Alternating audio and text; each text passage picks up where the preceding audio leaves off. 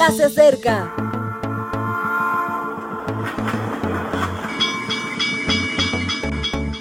Partimos ya.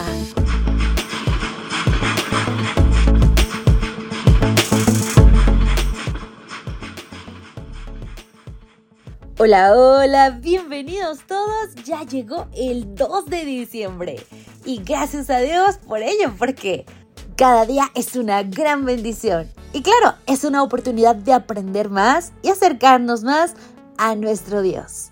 Por ello, este mes vamos a comenzar con la temática Esperanza Cosmovisión. Y la Biblia nos dice en Génesis 27, del 27 al 28, Mira, el olor de mi hijo como el olor del campo que Jehová ha bendecido. Dios pues te dé del rocío del cielo y de los frutos de la tierra y abundancia del trigo y de mosto. Petricor es el título de hoy. Nuestras memorias más íntimas se asocian a olores. ¿Quién no recuerda el aroma de esos panecillos de la infancia cuando las vacaciones se hacían fiesta? o el perfume de aquellas rosas de gruesos pétalos que embargaban las casas en Semana Santa, o el azar en primavera cuando los naranjos explotan de pequeñas flores. ¿Qué me decís de un campo de césped recién cortado? ¡Ay, el olor a cloro de las piscinas en los largos días de verano! ¿Y el olor a mar? ¿Y a una pinada? ¿Y al libro viejo cuántas asociaciones desde el olfato.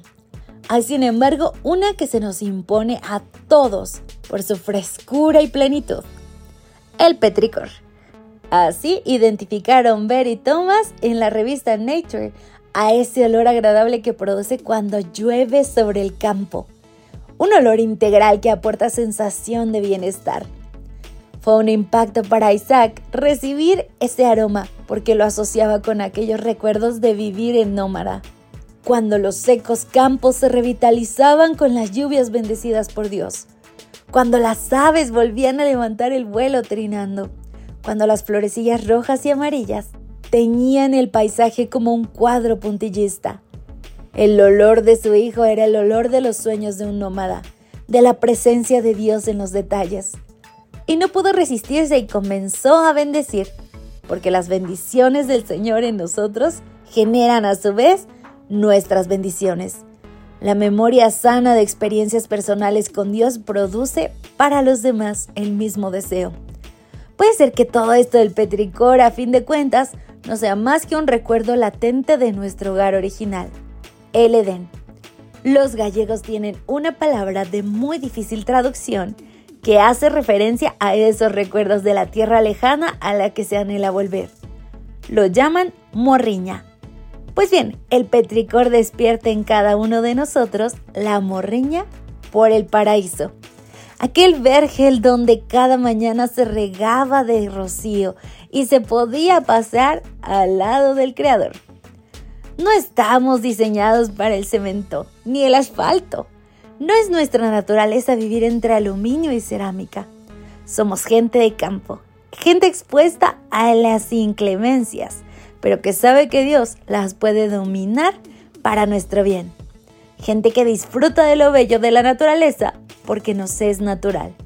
Gente que tiene recuerdos de su casa y que con toda la morriña del mundo anhela volver a ella.